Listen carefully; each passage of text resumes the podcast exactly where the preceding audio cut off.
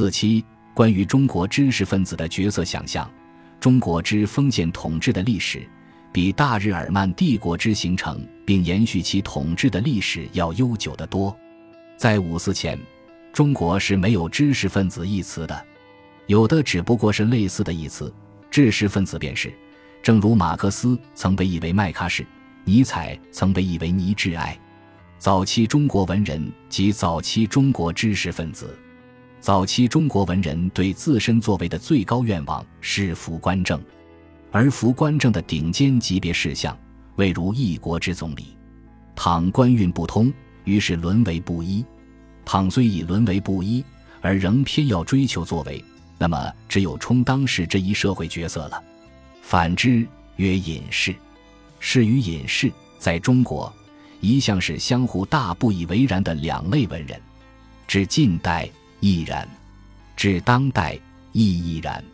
士们批评隐士们的全无时代使命感，以隐作消极逃遁的体面的遁，或假隐，其实巴望着彰显的时机到来。隐士们嘲讽士们的担当责任，是堂吉诃德式的自我表演。用时下流行的说法是作秀，或那句适用于任何人的话：“你以为你是谁？”无论是或隐士中，都曾涌现过最优秀的中国文人，也都有为隐者和冒牌的士。在当今，中国的文人型知识分子依然喜欢两件事：或在客厅里悬挂一幅古代的士们的词联，或给自己的书房起一个隐的意味十足的名。但是，当今之中国。其实已没有像那么回子式的隐士，正如已缺少真正意义上的士。然而，毕竟的，我认为新文化运动是中国近代的士们的时代，不是隐士们获尊的时代。中国的知识分子们，准确地说，中国的文人知识分子们，却乎被封建王权、被封建王权所支持的封建文化压抑得太久，也太苦闷了。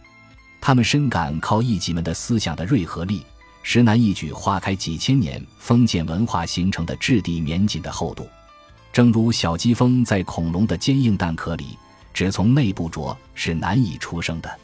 何况那是一次中国的门户开放时代，普遍的中国知识分子，尤其中青年知识分子，急切希望思想的借鉴和精神的依傍。于是尼采著述中否定一切的文化批判主张。成为当时中国社会思想者们借来的一把利刃。由于他们是文化人，他们首先要推翻的，必然只能是文化压迫的大山。马克思与尼采的不同在于，马克思主义认为，更新了一种政权的性质，人类的新文化才有前提。马克思主义否定其以前的一切政权模式，但对文化却持尊重历史遗产的态度。尼采则认为，创造了一种新文化。则解决了人类的一切问题。尼采的哲学，其成分一言以蔽之，不过是文化至上的哲学，或约为文化论的哲学。再进一步说，是为哲学论的哲学，也是为尼采的哲学论的哲学。借着这一本书，指他的《查拉图斯特拉如是说》，我给予我的同类人一种为他们所获得的最大赠与。这本书不但是世界上最傲慢的书。是真正属于高山空气的书，一切现象，人类都是躺在他足下一个难以估计的遥远地方，而且也是最深刻的书，是从真理的最深处诞生出来的，像一个取之不尽的源泉，任何成绩放下去无不满载而归的。语句的不连贯，难道不像一名妄想症患者的嘟哝吗？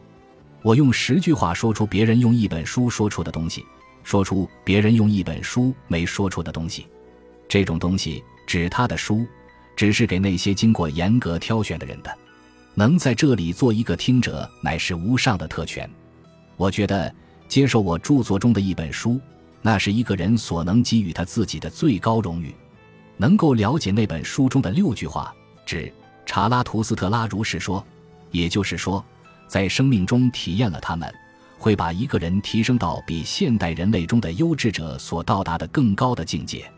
以上是尼采对他的哲学的自我评价，在他一生的文字中，类似的或比以上话语还令人瞠目结舌的强烈自恋式的自我评价比比皆是。而对于他自己，尼采是这么宣言的：“我允诺去完成的最后一件事是改良人类。这个事实将我事业的伟大性和我同时代人的渺小性之间的悬殊明显的表现出来了。当我得以完整的阅读尼采，我不禁为那些我非常敬仰的中国现代史中极为优秀的知识分子感到难堪，因为我无论如何不能得出这样的结论：他们之所以优秀和值得后人敬仰，乃由于读懂了尼采的一本散文诗体的小册子中的六句话。我只能这么理解：中国历史上那一场新文化运动需要一位外国的战友，正如中国后来的革命需要一位外国的导师。于是，自恋到极点的尼采，名字一次次出现在中国新文化运动的文论中。这其实是尼采的殊荣。尼采死前绝想不到这一点。如果他生前便获知了这一点，那么他也许不会是四十五岁才住进耶拿大学的精神病院。而一定会因为与中国战友们的精神的交近，更早的住进去。在中国，我以为一位当代知识分子，无论其学问渊博到什么程度，无论其思想高深到什么境界，无论其精神的世界自以为纯洁超俗到多高的高处，一旦自恋起来，紧接着便会矮小。